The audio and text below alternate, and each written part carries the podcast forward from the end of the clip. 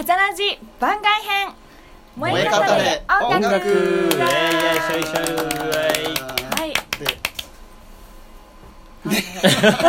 そう。えっ、と、はい。ラジオトークさんがね、はい。うんえーちょっと燃え方で音楽ということでやってるということで、うん。やってますあねの説明は割愛させていただきしますが、はい。しましょう。今日もうんお一人お人生でにどうしても喋りたいとおい。う方がいましたのでテーマに沿って。どなたですか？はい私でございます。レノンさん。はいじゃあね人生に影響を与えた一曲っていうのをね、まあ、紹介するっていうね、そういうあれ企画だったと思うんですけれども、まあ、早速なんですが私の、まあ、人生に影響を与えた曲っていうのがですね「えワンオクロックの」うん。うんかわいいの流れてきたな。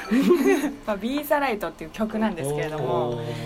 あこの曲が、まあ、日本語の歌詞と英語の歌詞でできているんですけれども、まあ、どっちかというと、まあ、英語の歌詞が多いんですよ、うん。まあ、7割くらい英語、うん8割ぐらい。すごい、まあ、えほぼ英語なんですけど、まあ、意味が分からなくても、まあ、歌声とか演奏がすごく綺麗なので、うん。それだけでも十分なんですけれども、まあ、ある時にうん。その和訳で意味を知る機会があったんですうん。よ。そうまあ、それがどうやら、まあ、あの東日本大震災とか、うん。まあ、世界で起きている悲しい出来事に向けた曲っていうふうに言われているんですけれども、あの和訳の歌詞の中に「あの日以来僕らができることは選ぶことができる昨日の闇が光になる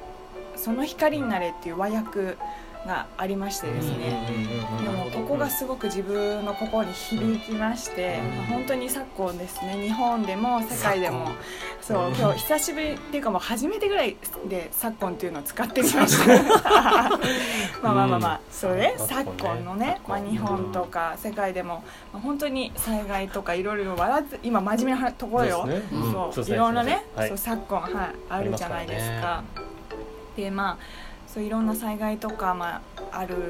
ことに対してどれにでも言えるんですけれども、まあ、自分の解釈なんですけどその災害とかもそうなんですけれども、まあ、生きていくといろいろみんなあるじゃないですか、まあ、楽しいことは嬉しいこともあるんですけど、あるね。うん。まあね、やっぱり悲しいこととか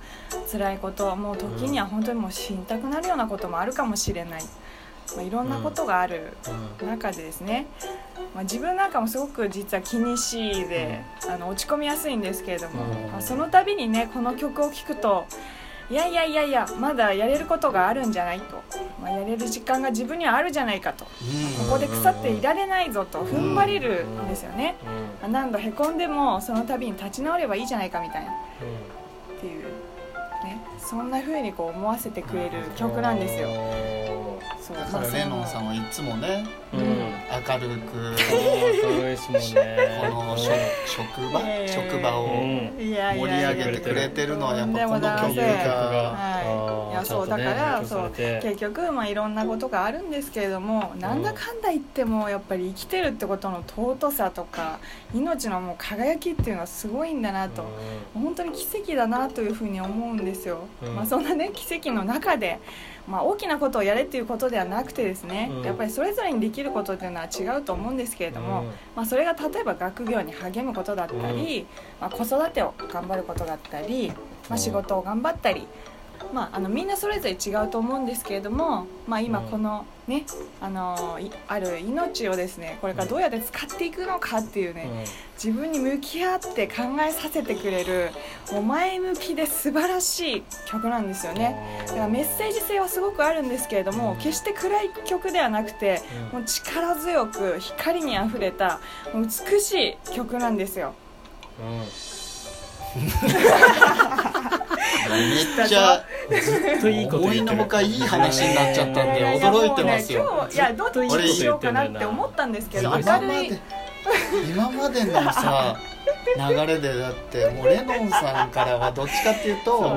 そういうのじゃないのがね来ると思ってたから尻がドゥーンってなったとかめっちゃいい話じゃないですかちょっとねそう明るいポップな曲も好きなんですけどどうしようかなってそう思ったんですけどやっぱり自分の人生に影響を与えたっていう意味ではこの曲はすごく影響があってすごいな。もう何かあって落ち込むたびに聴いてなんか自分をこう奮い立たせるうんでくれるすごうんくあの前向きな曲だったんですよね、だから皆さんにもぜひ聴いてほしいなっていうそんな、うん。まあ、私に大きな影響を与えてくれたまあ、そんな一曲でございあます。あいいいい。じゃあまたいい話。曲の名前と。そうですね。あそうですね。もう一度言ってください。はい、えーワンオクロックで「ビーザライト。あどうぞ。どうぞ